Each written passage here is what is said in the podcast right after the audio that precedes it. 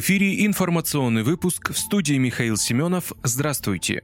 Небензя спрогнозировал последствия ухода российских военных с ЗАЭС. Предотвратить катастрофу на Запорожской АЭС удается благодаря российским военным. Если они уйдут, Киев может использовать станцию для чудовищных провокаций, заявил постпред РФ при ООН Василий Небензя. По его словам, российские военные обеспечивают охрану Запорожской АЭС день за днем, отражая атаки киевского режима на этот объект в слаженной координации с персоналом станции. Как указал постпред, Москву поражает безответственность европейских политических элит, которые своей безоговорочной и иррациональной поддержкой Киева ставят под угрозу безопасность собственных граждан. Призываем вас, коллеги, донести до своих лидеров необходимость повлиять на киевский режим и заставить его прекратить безрассудные удары по Запорожской АЭС, которые фактически делают заложниками жителей европейских государств. Ответственность за это лежит в том числе и на вас, заявил Небензя.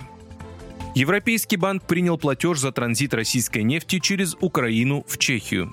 Европейский банк согласился обработать платеж за транзит российской нефти через Украину, сообщила риэлтор словацкая нефтеперерабатывающая компания «Словнафт». Если платеж будет подтвержден всеми сторонами, поставки российской нефти в Чехию возобновятся после недельного перерыва. По мнению журналистов, этот прецедент также создаст условия для проведения платежей за транзит топлива в Европу в будущем. По нашей информации, банк пересмотрел первоначально заблокированный платеж между транзитными компаниями за транзит и в итоге принял его. Это подтверждает, что структура оплаты поставок российской нефти, созданная таким образом, функциональна и может быть долгосрочным решением, сказал представитель Словнафт Антон Молнар.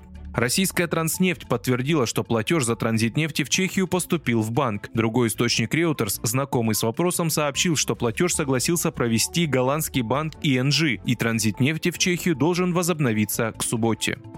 В Европарламенте сочли решение Эстонии закрыть въезд для россиян слабоумием. Решение эстонских властей не пускать в страну россиян с выданными самим Таллином шенгенскими визами выглядит абсурдным и бессмысленным, заявила депутат Европарламента Яна Тоом. По ее словам, республика таким образом воспользовалась единственной доступной для себя инициативой. Однако суть в том, что выданные Эстонией визы действительны в остальных странах шенгенской зоны. При этом разрешение на въезд от других государств Таллин не вправе игнорировать. Мы не можем принимать решения за всю шенгенскую зону. К счастью, только за себя. Все, что мы можем сделать, запретить визы, которые вчера сами и выдали людям. По-моему, мы в этом выглядим слегка слабоумными, подчеркнула депутат. Том предположила, что Эстонии вряд ли удастся продавить идею ввести всеобщий запрет на визы для россиян на Совете ЕС. Цели санкционного режима – поддержание или восстановление мира. А принятые Таллином меры никоим образом не поспособствуют деэскалации на Украине, добавила она.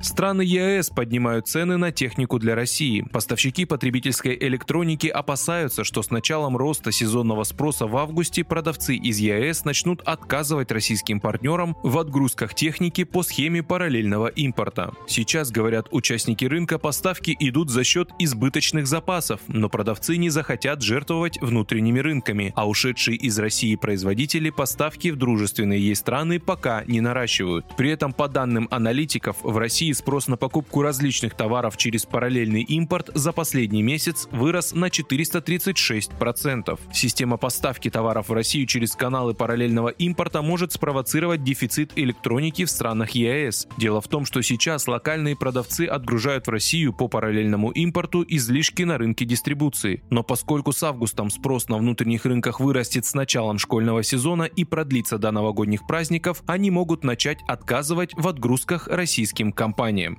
Вы слушали информационный выпуск. Оставайтесь на справедливом радио.